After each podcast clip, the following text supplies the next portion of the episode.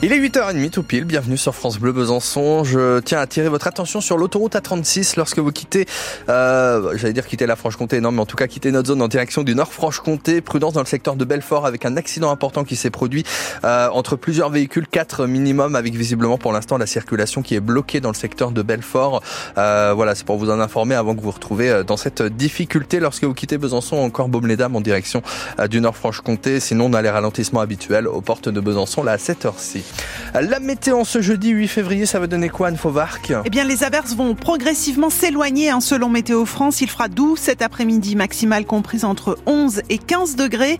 15 à Baume-les-Dames dans le Doubs, 14 à Vesoul en Haute-Saône et Lons-le-Saunier dans le Jura, 11 à 14 degrés dans le Haut-Doubs. La France décroche l'or en relais mixte aux mondiaux de biathlon. L'équipe de France frappe fort. Première course, première médaille et la plus belle, la médaille d'or. La France devance, la Norvège, quadruple tenante du titre, et la Suède dans les rangs tricolores. Bien sûr, le jurassien Quentin Fillon-Maillet, deuxième relayeur, qui a fait une belle course hein, avec une pioche au tir couché et une au tir debout. Une belle performance sur les skis. C'est le troisième titre en relais mixte pour les Bleus du biathlon après 2009 et 2016. Les championnat du monde, hein, c'est jusqu'au 18 février. Kif Kif handball, match nul hier soir dans le derby entre Besançon et Dijon. 25 partout au coup de sifflet final au Palais des Sports de Besançon. Le SBF conserve sa huitième place au classement de la D1.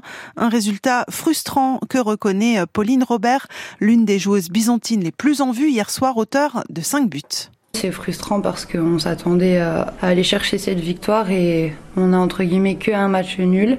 En première mi-temps, on aurait pu faire mieux. Après, voilà, l'essentiel c'est de reprendre. C'est vrai que sur un match à égalité, ben, on peut trouver des, petits détails un peu partout qui font qu'on peut rechoper ce petit but qui va nous faire gagner. Mais euh, le duel tireur-gardien, eh bien, il faut qu'on fasse mieux. C'est le hand, c'est comme ça, il faut passer à la suite. Et on a encore des points à aller chercher, on est encore dans la course pour aller chercher notre objectif. Pauline Robert au micro France Bleu de Claude Brouillot.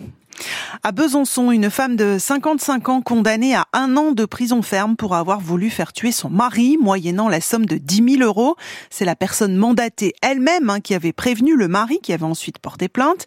Les faits datent d'octobre 2019. Le couple qui habite en Dordogne est en instance de divorce.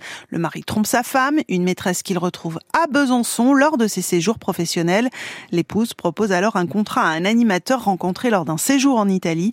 Jugé par le tribunal correctionnel de Besançon hier l'a prévenu écope de 5 ans de prison, dont 4 avec sursis. L'escroc qui a dénoncé les faits de 8 mois d'emprisonnement. À Pontarlier, lui, euh, se vengeait en usurpant l'identité de ses victimes. Un homme de 28 ans qui n'a pas supporté euh, d'être évincé de son association et licencié de son entreprise a passé des commandes en se servant du patronyme et de l'adresse de ses anciens collègues, commandant tout genre, hein, de la pizza jusqu'à l'objet sexuel. L'intéressé se servait d'ailleurs au passage, ce qu'il a perdu. Le pontisalien a reconnu les faits en garde à vue et sera jugé au mois de juin. Lui ne s'est pas déguisé pour passer incognito, mais il a quand même fait le déplacement en catimini. Lui, oui, c'est Emmanuel Macron venu sans tambour ni trompette mardi dans le Doubs. Une visite en toute discrétion, mais qui fait finalement beaucoup de bruit, car le chef de l'État s'est rendu à Bouclan dans l'exploitation du président national des JA. Alors forcément, à la Confédération paysanne du Doubs, on apprécie moyennement, voire pas du tout, d'autant que le syndicat est loin d'être satisfait des annonces du Premier ministre en matière d'agriculture. Sa porte-parole, Laurence Lyonnais. Nous, on aurait aimé lui dire que l'agriculture est l'activité essentielle pour assurer la souveraineté alimentaire, pour nourrir les gens, et qu'à ce titre, elle doit être euh, placée dans les priorités nationales et européennes, mais que la placer dans les priorités, ça veut dire aussi la mettre en cohérence avec les objectifs euh, bas carbone, avec les objectifs euh, de transition agroécologique. Mais il faut réformer profondément la PAC. Le plan stratégique national pour l'agriculture n'est pas à la hauteur.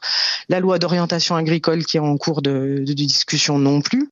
Laurence Lyonnais, la porte-parole de la Confédération paysanne du Doubs, jointe par Magali Homo.